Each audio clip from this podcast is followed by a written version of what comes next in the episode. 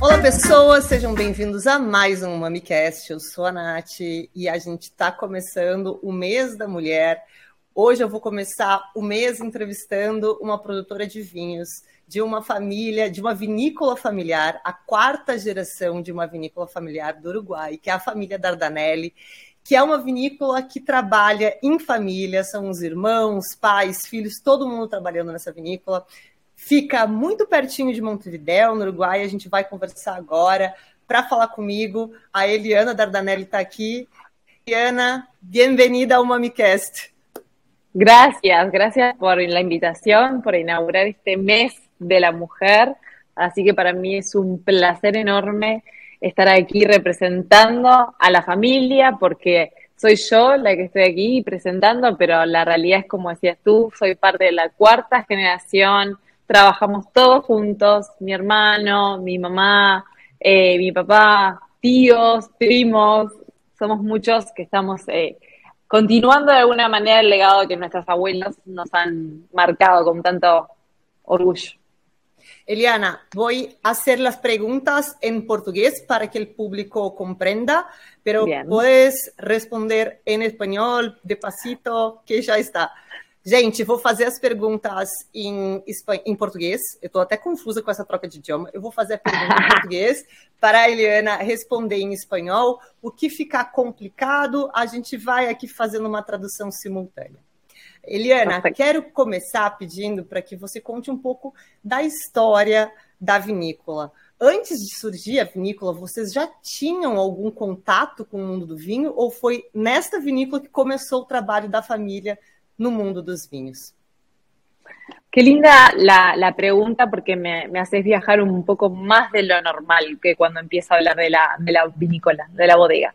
Eh, en realidad, o sea, si bien comienza a raíz de mi bisabuelo que llega de Piamonte, de Italia, a Uruguay, en aquellos momentos donde la Primera Guerra Mundial estaba ahí aconteciendo, Italia, Alemania, y bueno, entonces ya sabemos que nuestros ancestros, gran parte de los que estamos aquí en Sudamérica, las raíces, ¿no? La sangre comienza ahí.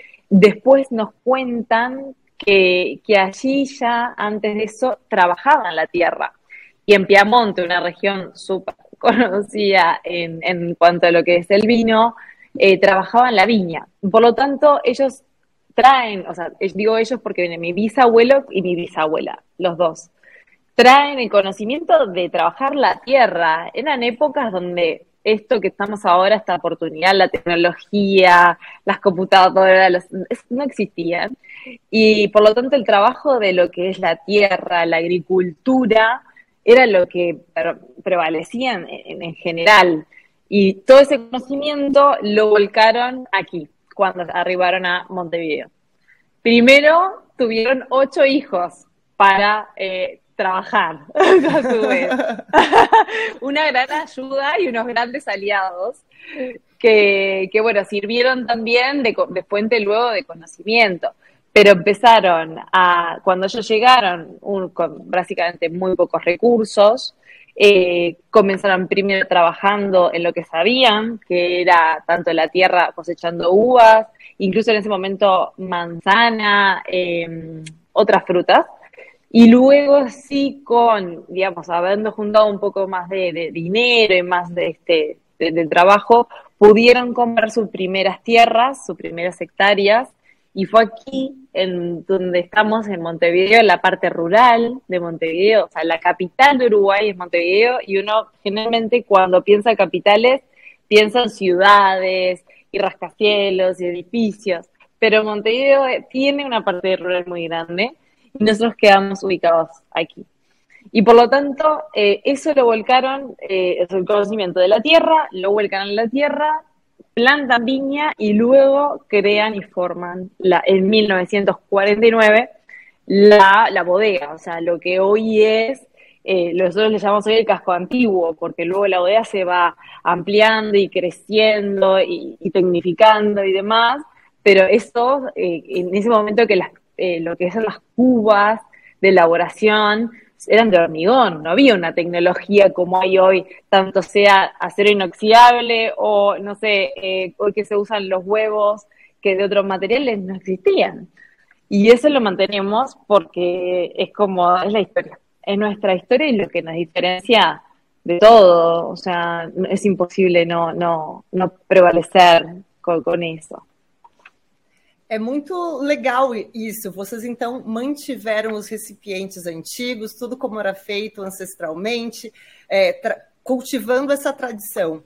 E Sim. aí, co como fica nessa relação de manter a tradição familiar, estar em um país que outras uvas são as mais conhecidas, como Taná, vindo de uma região do Piemonte?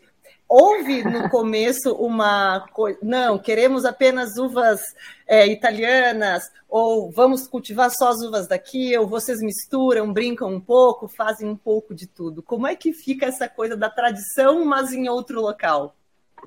Bueno, ahí empezó a, a jugar más lo que era nuestra tierra. Sin duda que uno le hubiese encantado, o le encantaría esas sillas uvas más tradicionales y conocidas y venir y plantarlas aquí. Sabemos que el clima no se va a comparar con, esa zona y por lo tanto al principio eh, se comenzaron a plantar uvas que hoy ya no se, prácticamente no se vinifican, como por ejemplo una que se llamaba la uva frutilla, ¿no? Eh, hoy no se vinifica con esa uva. Por lo tanto, cuando estuvo la reconversión, ese eh, que fue en, hace 35 años, hubo una reconversión de todas las plantas, de qué variedades de uvas se iban a considerar para vinificar y cuáles no iban a ser, digamos, legales para vinificar.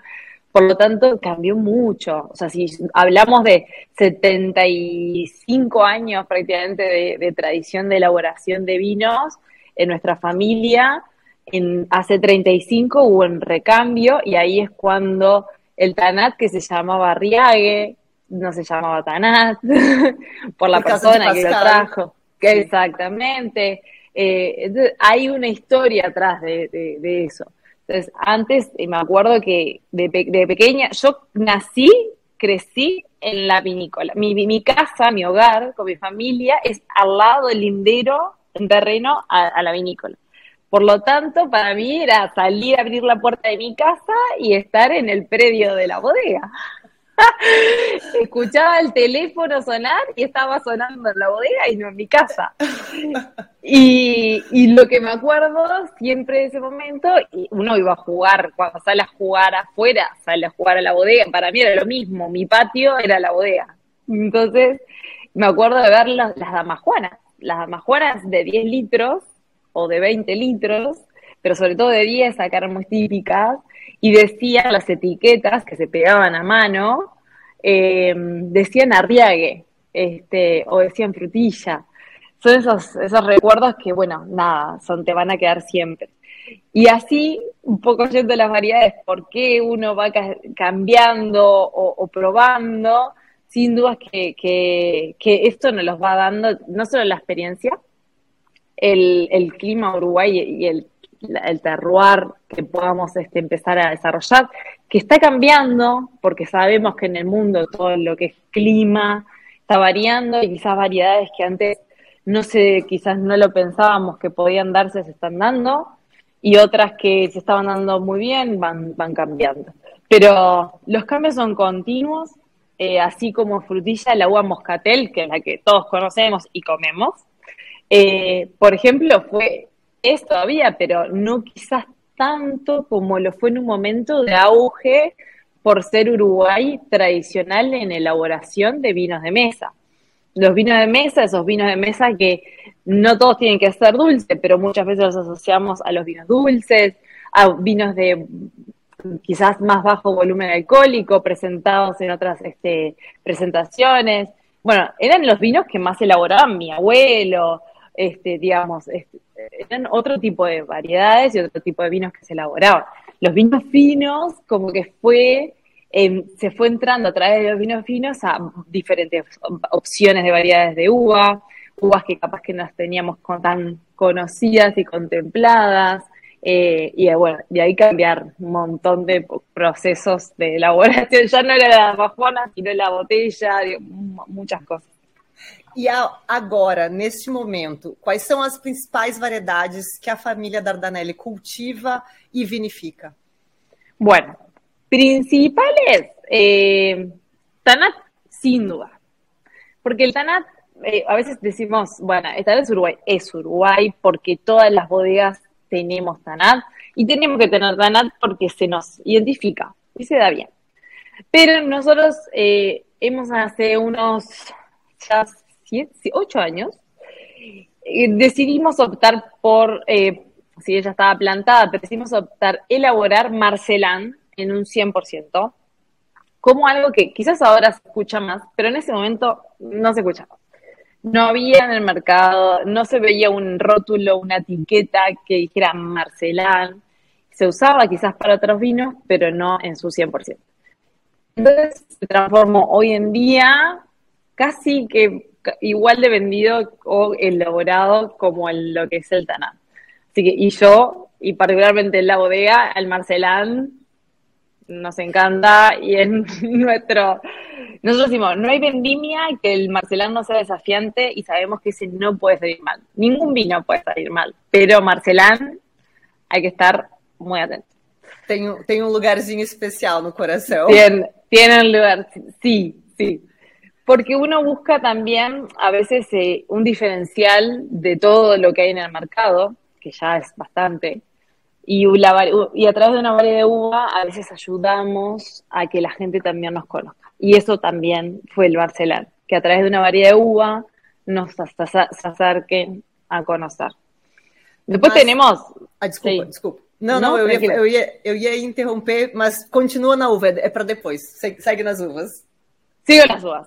Tanat, Marcelán, Alvariño, Alvariño, que va a decir, ¿cómo Alvariño en Uruguay? Sí. Alvariño en Uruguay, que está cada vez eh, desplazando otras uvas blancas y más en auge, eh, como Sauvignon Blanc, por ejemplo, y está en auge el Alvariño. Elaboramos Sauvignon Blanc, elaboramos Merlot, muy bien se da aquí, eh, Cabernet Sauvignon en una proporción mucho más chica, porque no es el fuerte, digamos, como, como clima que se nos da. Em, después tenemos uvas como Moscato Giallo, que las usamos para, para ayudar un poco a ciertos vinos. Este, y después, si me estoy olvidando alguna, tengo atrás un montón de botellas de vino, me puedo estar olvidando alguna. pero, pero bueno, más este, sí, Martanat, Marcelán, Marlot, Cabernet Sauvignon, Sauvignon Blanc, Albariño, Moscato Yalo para, para alguna especialidad y Chardonnay para el espumoso, que hacemos de método Champenois. Eu ia falar antes sobre até mesmo com a Taná que é uma uva muito conhecida, muito cultivada no país inteiro, vocês produzem de formas diferentes. Eu já fiz um vídeo no nosso Instagram falando justamente do blend de Tanás da família é. Dardanelli, para explicar que blend não necessariamente é duas uvas diferentes ou mais pode ser um blend de uma mesma variedade de parcelas diferentes. E eu usei o vinho da família Dardanelli como exemplo, porque eu acho aquele blend de Tanás um vinho muito uh, perfeito para explicar esse tipo de coisa, como o Taná de cada parcela tem uma particularidade e quando a gente consegue ter esses Tanás diferentes e unir num vinho só, o nível de equilíbrio é outro. É um, é, o blend de Tanás da família Dardanelli é um vinho muito espetacular e muito diferente do que se pode esperar de um Taná, que ele não é rústico, ele é um vinho muito elegante, muito até delicado no paladar, sedoso, muito diferente do que a gente imagina de Taná. E essa, essa veia curiosa de fazer uma coisa diferente com algo que já existe há tanto tempo me fascina muito. Eu queria te perguntar sobre a questão familiar. Você me falou que pai, mãe, filhos, tios, todo mundo trabalha junto. E eu acho que isso pode ter muitas vantagens e muitas desvantagens também. Explica para a gente um pouco como funciona a dinâmica da família, como é que é dividido uhum. e se existe uma pressão familiar para as crianças já começarem a entender de vinho desde pequenininhos ou é livre? No sé si es presión, pero nacemos con la botella enfrente nuestro. Al nacer con la copa de vino, estar, ves a tus padres siempre hablando de vino, o a tus abuelos hablando de vino, a tus tíos, es como, es nacer acá. Es, yo, como te decía, abría la persiana, la cortina de mi dormitorio y veía la bodega y sentía olor a vino. Entonces, no es solamente aprender durante, no sé, uno hace una carrera y, decides trabajar en una bodega. O, no, naces adentro, en el corazón, en el medio. Entonces, si bien uno dice, bueno, me voy afuera al mundo a explorar, sí, podés perfectamente. Uno puede ir y saber del mundo, porque está bien, pero te tira. No, no, para mí no sentí presión, en mi caso te tira la sangre, la familia, ver, ver qué es lo que hicieron, todo, siempre, que te da curiosidad. ¿Y por qué hicieron así? ¿Y, cómo llegaron? ¿Y cómo lo lograron? ¿Y qué puedo ayudar? Ahí empezás. O sea, en mi caso particularmente, eh, yo hice mi carrera profesional, eh, soy contadora, voy a decir, ¿Mm, ¿contadora? Bueno, pero los números hay que llevarlos. Pero, pero desde empecé a ver la, a la empresa, cuando yo estudiaba era la empresa, no era la bodega, era, lo veía como una empresa. Decía, bueno, y esto hay que hacer una cosa, y los números, y ver, y calcular. Y, cada uno va aportando de su lado. Y cuando entras, te das cuenta que estás decidiendo después desde un diseño de etiqueta, desde una botella nueva que quieres ingresar, cómo lo quieres comunicar, y contadora casi que no soy, pero, pero pasa mucho. Eh, y, ventajas tiene un montón, pero desventajas, como todo, también las tiene. Estamos, yo recuerdo todos nuestros almuerzos o cenas familiares que es muy difícil separar la familia y trabajo. No, hay, no existe um momento, estamos jantando em família, agora não claro. se fala de trabalho, porque está tudo misturado. Claro, exactamente así. O, por ejemplo, tenés un día laboralmente, tuviste un día malo con una de las personas, pero después tenés que juntarte, como imagínate una pareja, te tenés que ir y estar ahí. Y bueno, y hay que tratar de, pero la tensión está y, uno tiene que tratar, si bien uno trata de separar, a veces se hace difícil. se hace difícil, pero nada que después uno se entienda eh, hablando y, siga llevando un poco así. Pero es cuestión de, creo que hablar mucho, la comunicación, siempre, siempre. División de tareas, división de tareas es muy importante. Si yo eh, me decidí, bueno, me gusta la parte de marketing, me gusta la parte de, de ser la cara, o bueno, ser ella un poco más en esta época la que hable, la que muestre, la que cuente. Bueno, mi hermano, que somos más la misma generación, bueno, a mí me gusta más la parte de planta, de elaboración de vinos, y buenísimo, porque no estamos, eh, digamos, interponiéndonos en, los espacios. Entonces, al fin de cuentas, es como que cada uno puede ir armándose un, digamos, un caminito. No quiere decir que después no hablemos de, de qué vamos a hacer, pero porque sin, es como siempre digo, sin la parte de que hace el trabajo que hace él, mi trabajo tampoco sería eh, necesario, o sea, no existiría, porque si no tengo un vino, tampoco después yo voy y qué hago con ese vino. Pero después también tiene beneficios, porque, a ver, es la empresa de tu familia y esas cosas no se la van a sacar nunca, o sea, es algo que lo vas a llevar, te vas a encantar de contarlo. Y, por ejemplo, es como dijiste, para mí que están los vinos en Brasil, por ejemplo, y encontrarlos ahí es como, eh, te llena del alma, es, es, es, hermoso. Ojalá mi abuelo lo hubiese podido vivir. Eh, no, lo puede, no lo pudo vivir y verlo, pero sé que lo ve de alguna manera. Tá. E, não, é muito bonito. É, e claro, como tudo, eu também, eu sou sócia do meu marido, então sabemos como é. Não existe horário que não se fala de trabalho. Se fala de trabalho nas férias, todo o tempo. Mas ao mesmo tempo tem essa facilidade. Eu não fico sem ver a minha família. Eu estou sempre com a minha família. É, que é uma vantagem. Muita gente trabalha e não tem tanto contato com a família. É, conversando uh, sobre ainda sobre essa questão familiar. Você foi criada dentro da bodega, viu sua, seus irmãos, suas tias, tios, todos ali dentro também. Então, talvez no seu crescimento, ver uma mulher trabalhando na vinícola não sempre foi uma coisa natural. Mas quando a gente sai para o mundo, a gente vê que tem menos mulheres, ou que nem sempre Sim. mulher é tão leva levada tão a sério quanto um homem. Como é que foi para você a sua experiência familiar e como é, que, como é que você enxerga, pelo menos no mercado uruguaio hoje, que já melhorou muito, já tem muita mulher produtora, eu já entrevistei muitas Sim. mulheres uruguaias aqui também, mas como foi o seu crescimento dentro de uma família onde todo mundo faz parte desse mercado e você se dá conta que, na verdade, não é assim em todos os lugares, que tem vários outros lugares que é só os homens que trabalham nesse mercado?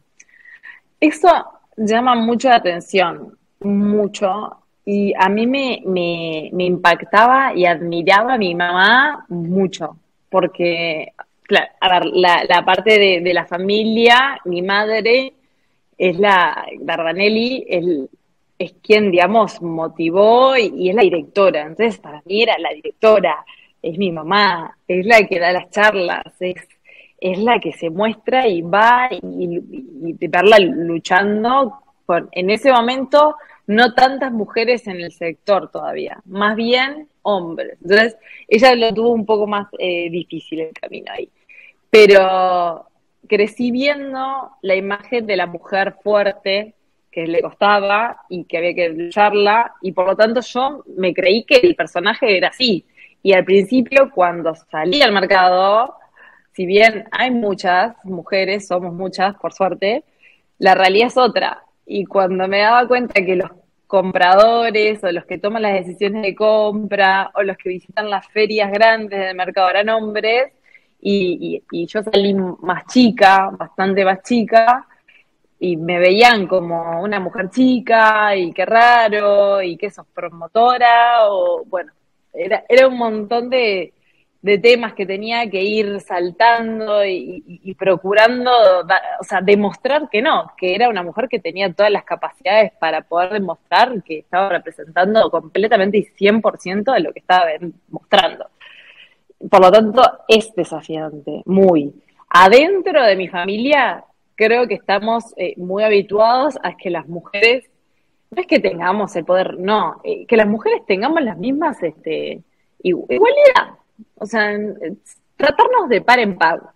Ahora, afuera, en Uruguay, si bien se ve mucho, en el sector hoy en día, de por otros lados uno se compara y, no es, no, no es parecido así.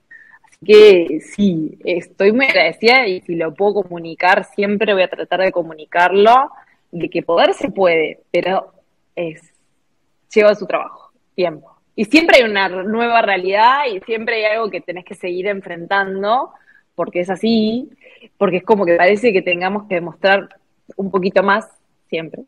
Siempre. Siempre. E, e é isso. Mas que bom que você teve essa, esse exemplo interno familiar e que foi um choque para você ver o contrário, não descobrir que você podia. Que bom que pelo menos internamente você teve sempre esse incentivo, não só um incentivo é, de forma ativa, mas um incentivo passivo. Tem uma pessoa lá que serve de exemplo para você comandando tudo, isso é muito legal. Uma outra curiosidade: vocês são uma vinícola familiar que já está na quarta, quinta geração. Quarta geração, né? Quarta, la quinta é muito chiquita. Mas já está, mas já está na vinícola lá, nem que seja brincando de colher uva, mas já existe.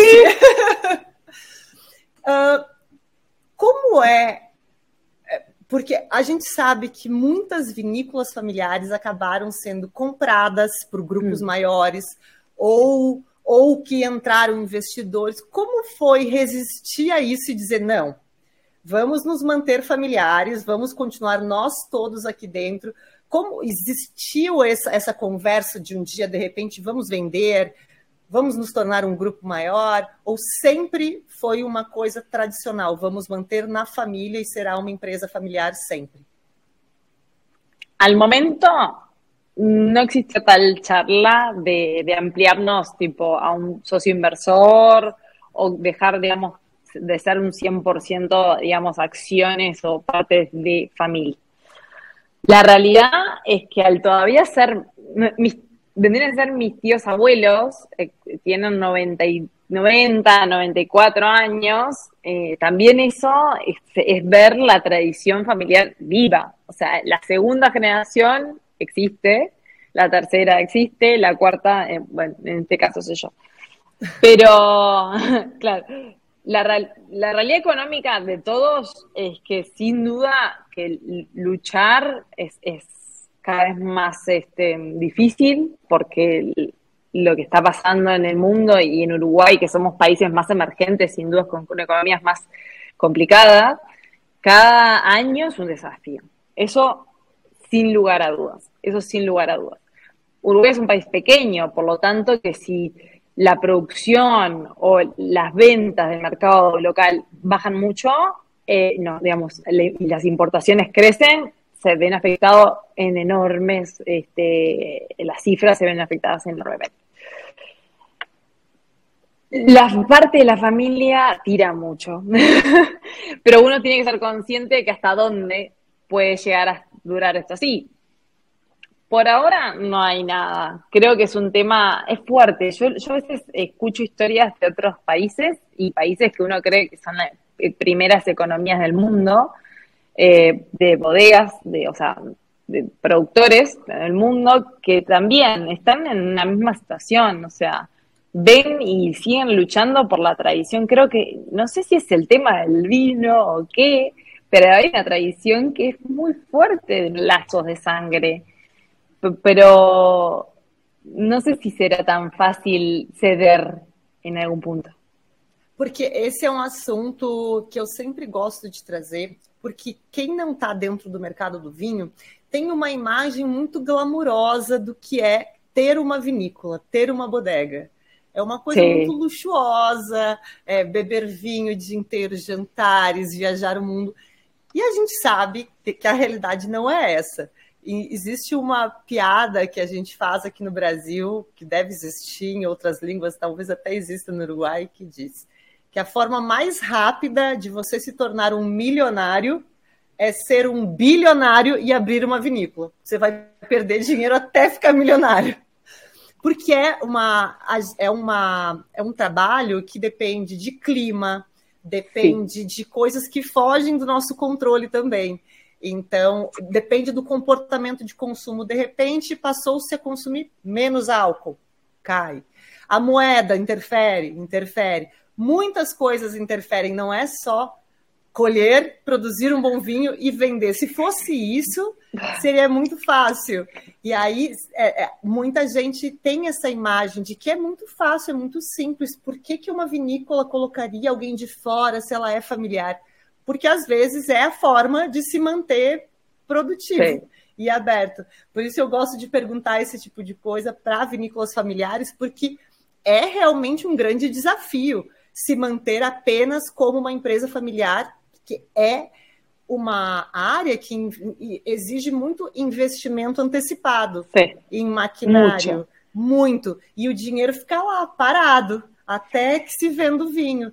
Então não é muito simples. É, é para quem vê de fora parece uma coisa poética, mas é bem complexa. E você é contador ainda por cima, então já tem já, é a pessoa dos cálculos sabe muito bem a dificuldade que é e, e o quão pouco Sim. glamouroso na verdade é o nosso universo. A, a parte glamourosa é sentar, comer e beber.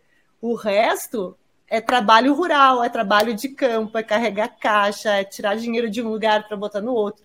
Então, é uma tarefa complexa. Creo que a veces muy pocas personas saben valorar lo que hay detrás de cada garrafa, de lo que hay detrás de cada botella de vino.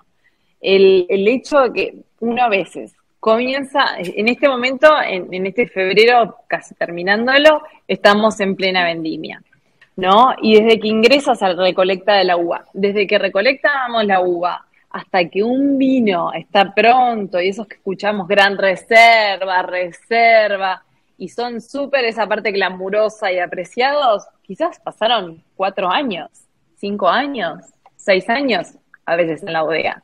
Y recién estamos descorchando un vino del 2022, o perdón, 2020, y decís, pero 2020, estamos en 2024, tuvieron cuatro años. Sí, es una locura muchas veces. Si bien hay tendencia a hacer vinos jóvenes, pero hay mucha inversión en vinos, digamos, este, de crianza, que son, eh, como yo a veces digo, es dinero quieto, que está parado, botellas que están paradas, barricas que no se pueden usar salvo para estar ahí, luego que se, se engarrafan, se quedan acostadas, más tiempo aún esperando. Mucho trabajo, o, por ejemplo, algo que también cuando nos vienen a, visitar y les mostramos, cuando hacemos las recorridas de los tours, algo que les mostramos es la planta de, de producción hay, hay la mitad de la planta de producción prácticamente se utiliza un mes al año. Un mes al año y es importantísimo. o sea, si tú no tienes en la bodega la moledora, la prensa, la estrujadora, todo lo que son las bombas, un montón de maquinarias que hay por detrás de eso, la despalilladora, se me ocurren tantas cosas por decir una sola vez al año se emprenden 30 días prácticamente, pero es una inversión gigante. Luego, los 11 meses restantes está parado, porque no hay una sola vez cosecha. Ojalá fueran dos veces por año la cosecha y la uva nace, nace y renace. No, tenemos una sola oportunidad en el año y hay que saber aprovecharla si el clima no los permitió. Por lo tanto, es muy, muy gorroso pero eso pero nos encanta. Y ahora están en vendimia y están locos sacando y que se rompe una máquina y que se rompe. Y tenemos que estar e hay que hacerlo porque si no, el vino não viene. Então, é um trabalho bastante complexo. Mas você mencionou agora os tours que acontecem hum. na bodega. Como é que funciona? Quais são as opções para quem visita? Porque, sendo Montevidéu tem essa vantagem, né? Tem muitas vinícolas perto de uma capital, o que facilita muito. Quando a gente viaja para outros países, a gente sabe, a gente tem que pegar um avião, chegar na capital, aí às vezes precisa pegar um trem até uma região, e dessa região pegar um carro até o vinhedo. E digo, é, é um fazer viagem de vinho não é a coisa mais simples do mundo. Mas para Montevidéu é. Para é Montevidéu, eu a primeira vez que fiz isso, eu lembro de pegar um táxi no meu hotel para ir numa, numa vinícola. E, e, é, e, tem essa facilidade. Então, eu sempre recomendo muito Montevidéu para visitar, para fazer no turismo, porque facilita muito para o viajante, especialmente aquele viajante que não está muito acostumado, que pode ficar preocupado quando descobrir que vai levar oito horas para chegar. Então, conta um não. pouco para a gente sobre o enoturismo na vinícola. Bueno, el enoturismo es en Montevideo, sobre todo en nuestro caso, es algo súper práctico. 40 minutos en carro, desde lo que es el centro, el punto turístico de Montevideo, cuando lleguen la puerta de la ciudadela, la ciudad vieja, toman un carro, tanto sea alquilado, Uber, taxi, lo que más gusten. Incluso si vienen aquí a nosotros, nos pueden pedir a nosotros un carro y le damos, este, le brindamos el servicio, hacemos pick-up, hotel, por ejemplo, y los venimos 40 minutos, o sea, ¿qué más te dirá? A veces uno está trancado en el tráfico, en 10 cuadras, 40 minutos, y acá 40 minutos venís al campo, al verde, a, a desenchufarte, a conocer una bodega que incluso en Argentina les pasa a los argentinos que las, en Buenos Aires vienen acá y dicen, no conozco Mendoza porque me queda lejos. Y vengo a Uruguay y conozco una bodega porque veo que quedan cerca. Es una facilidad increíble, pero increíble, porque en un mismo día pueden hacer más de una, pueden hacer una recorrida de dos o tres, en una en almuerza, en otra más una visita y en otra también. Entonces, creo que es una oportunidad vienen muchos de Brasil, mucha gente de Brasil, aprovechan, les gusta mucho, así que vengan, este, gustan mucho y, creo que es algo, no, en cualquier bodega aparte podés tener el trato personal de que te atienda alguien de, la familia. En nuestro caso, eh, mi mamá le encanta hacer turismo, pero le fascina. ¿Viste? Cuando hablábamos de los roles, ella tuvo su momento más de empresarial, comercial, la, la, la, locura, y hoy le encanta recibir y abrirte la puerta y servirles el vino y hablarles de su historia. Entonces, eso es fantástico. E para quem visitar, quem quer visitar Dardanelli precisa fazer uma reserva antes, fazer é, pelo, faz isso pelo site.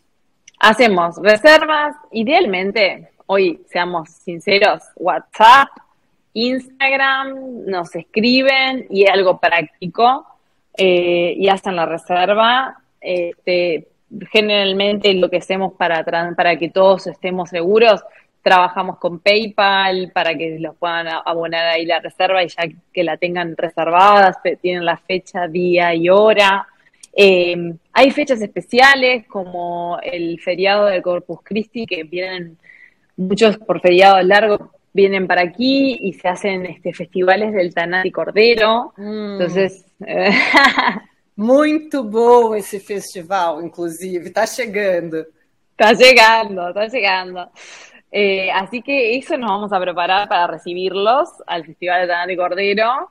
Ahí sí ya es un festival, o sea, tiene otro concepto, no es solamente tour de degustación, porque lo, lo, que tenemos todo el año es que vienen a la vinícola, hay una selección de cuatro vinos y hay unas tablas con empanadas, aceitunas, bueno, bien uruguayo también. Eh, bueno, y las recibimos con cuatro de vinos diferentes, ¿no? Y cuando hacemos el festival ya es otro, con un ticket con otro precio, pero van a cenar, van a tener maridajes, van a tomar mucho tanat eh, en este caso Cordero cuando es el Tanati Cordero. Así que sí, ahí recomendamos reservar por, por um tema de, de, de cupos. Com certeza, porque o Festival do Tanai Cordeiro é super tradicional, tanto Muito. até mesmo no Brasil acontecem eventos pelo Vinhos Sim. do Uruguai e está sempre esgotado. Eu já fui uma vez para o festival no Uruguai também e, nossa, é uma delícia. Eu, especialmente empanadas de cordeiro com taná, porque eu amo empanadas, então eu prefiro comer empanada de cordeiro do que o próprio assado, eu sou apaixonada. Sim. Eliana, uma pergunta pessoal. Hum. Você, você tem um vinho favorito da sua vinícola? Eu tenho que dizer, sim, tenho. Tem, pode contar a verdade. Ele não é um filho. É, o pessoal diz que é difícil de falar, porque é como se fossem filhos, mas é verdade que não são. Eles não vão ouvir, você pode contar pra gente. É casi como perguntarle a um periodista de que quadro de futebol é. Esto. Sim, não, não posso pero... contar, mas claro, pero bueno, yo creo que mi paladar ha ido mutando, se podría decir, porque La, voy probando vinos, hoy estoy más para vinos frescos, otro día puedo estar para más para, o sea, tengo como, o sea, tengo momentos, podría decirse. En este momento, el año pasado estaba muy Marcelán, Marcelán, Marcelán, hace Marcelán Reserva, y ahora estoy Alvariño, Alvariño. Pero bueno, pues igualmente el que se roba mi corazón es Marcelán, porque si yo voy a la casa de un amigo, llevo Marcelán. Si le tengo que, alguien me pregunta qué puedo regalar, Marcelán. Porque para mí Marcelán cumple, no sé, bien, eh, va a gustar mucho a todos porque si vos vas a veces con un Tanat puede darles un poco más de, miedo, ay no, si llego Tanat les va a gustar, ah, o no, teníamos pensado comer unas pizzas, tendríamos pensado hacer algo tranquilo. Bueno, Marcelán, este, entonces siempre como que el Marcelán me tira, ¿viste? Es como, pa, lo, lo, lo amo tanto que, que siento que gracias a él muchas puertas se nos abrieron. E sim, tenho... eu acho, eu acho que ele é um vinho, é como você disse, ele é muito coringa. Ele, ele, ele agrada aquela pessoa que gosta de um vinho mais opulento, mas quem gosta de um vinho fresco também vai ficar feliz.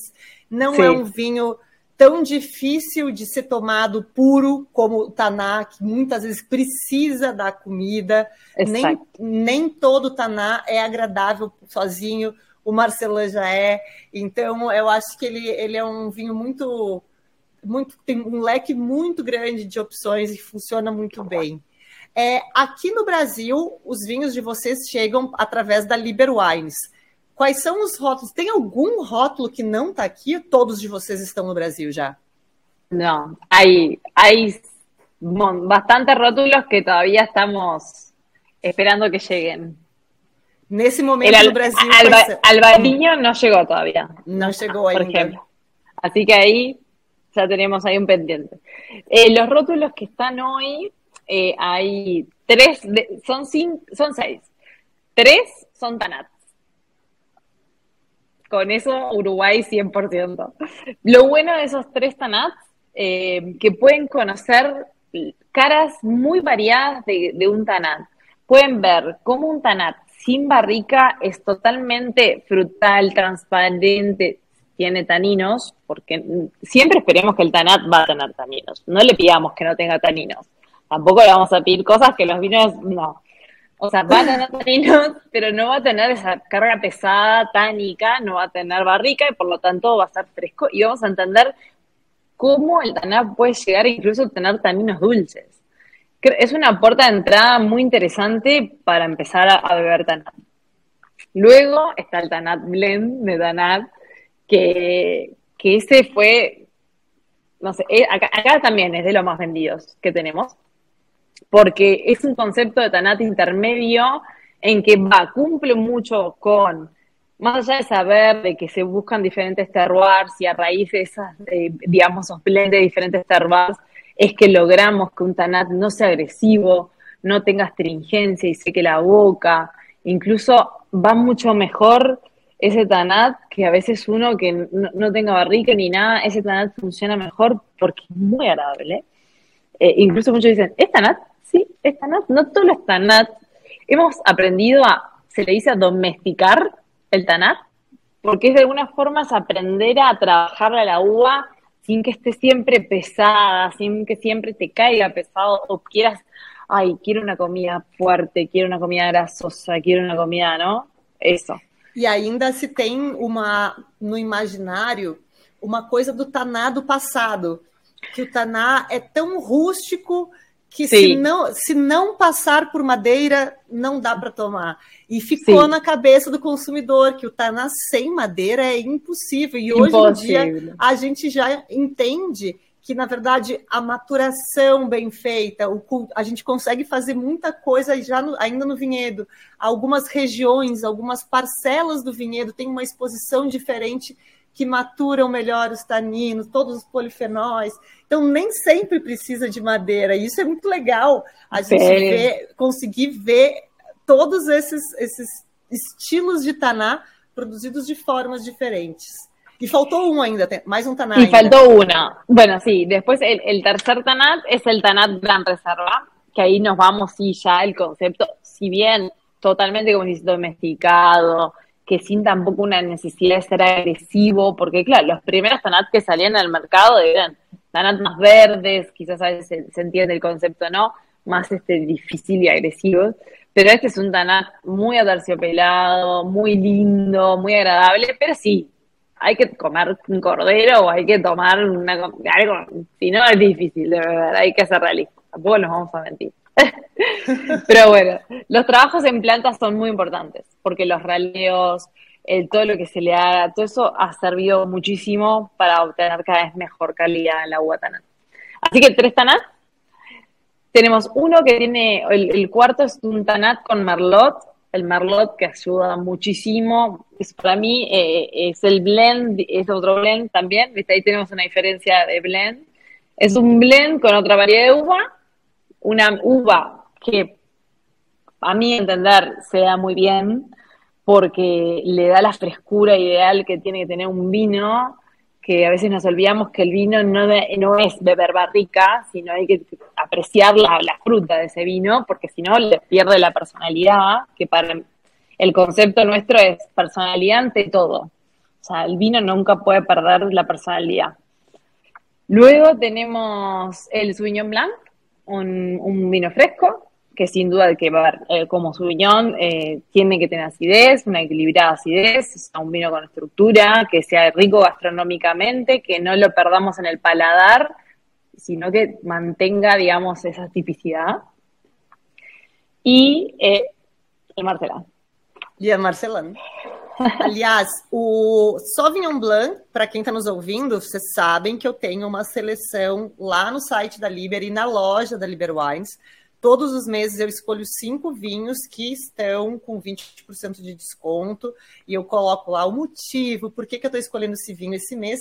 E esse mês o Sauvignon Blanc da Dardanelli está nessa seleção. Na primeira seleção teve o blend de Tanás. Nesse mês vai Sim. ter, agora mês de março, tem o Sauvignon Blanc da Dardanelli. Então, quiserem conhecer, já aproveitem. Mas eu recomendo provar os Tanás também e o Marcelan, né? Obviamente Sim. que você fez tanta, falou tão bem do Marcelan que eu acho que quem não começar pelo Marcelan está começando errado. Tem que começar sí. pelo Marcelan. El, el que no probó Marcelan hasta antes de escucharnos está comprando un Marcelan ahora. É, espero que seja o primeiro que vocês comprem, seja o Marcelan, porque depois desse comercial todo que tivemos aqui, falando que o Marcelan é ainda mais legal do que o Taná, imagina só, gente. É, para a gente finalizar, deixa um convite para os brasileiros que estão te ouvindo e ainda não visitaram, irem visitar vocês. Quando é que é o próximo? Tira, agora o Cordeiro e Taná é logo, né? Tá um pouco em cima da, da hora agora, talvez. Mas depois disso, qual, qual é a inverno tem alguna programación diferente?